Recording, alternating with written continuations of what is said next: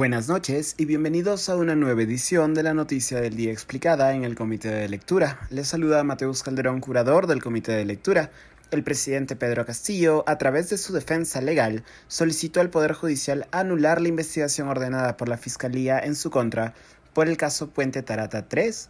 Como hemos comentado en anteriores ediciones de este podcast, el fiscal de la Nación Pablo Sánchez decidió abrir una investigación contra Castillo en una decisión inusitada, dado que cambiaba el criterio utilizado por anteriores fiscales de la Nación respecto de investigaciones contra presidentes.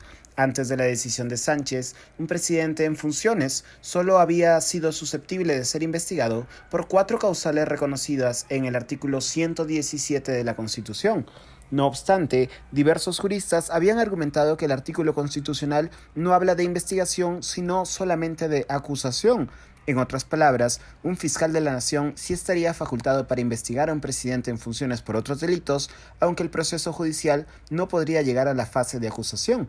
En la resolución de apertura de investigación, Sánchez también alude a la naturaleza del presunto delito cometido por el presidente, el de organización criminal, que demanda una, cito, investigación preliminar inmediata para asegurar elementos materiales de su comisión y prevenir su destrucción o alteración.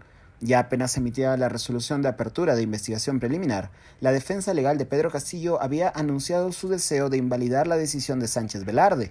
De acuerdo con una entrevista concedida por el letrado Benji Espinosa, la defensa de Castillo invocaría, cito, violación al debido proceso en su manifestación del derecho, no ser desviado del procedimiento establecido por ley, según Espinosa, el fiscal, cito, adelanta criterios de culpabilidad para dejar de lado el artículo 117 de la Constitución. Sánchez, a punta de letrado, habla de una presunta organización, pero en la práctica de facto adelanta criterios de culpabilidad. Hoy la defensa de Castillo interpuso la tutela de derechos y solicitó la anulación de la disposición fiscal que abre la investigación en su contra.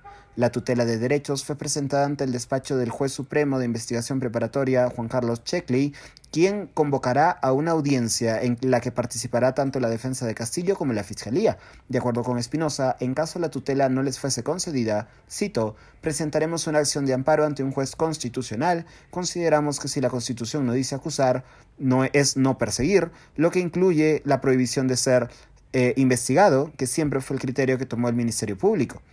Actualmente el presidente ha sido citado el próximo lunes 13 de junio a las 10 de la mañana a Fiscalía donde habrá de declarar por el caso Puente Tarato 3. Antes Castillo ya había sido requerido como testigo en la investigación contra la lobista Karelín López, quien busca acogerse a la figura de la colaboración eficaz. Las respuestas de Castillo al pliego de preguntas enviado por la fiscal Taquire de la Fiscalía de Lavado de Activos resaltaron por frases y respuestas como desconozco, no puedo precisar, y no recuerdo. Eso ha sido todo por hoy. Volveremos mañana con más información. Se despide Mateus Calderón.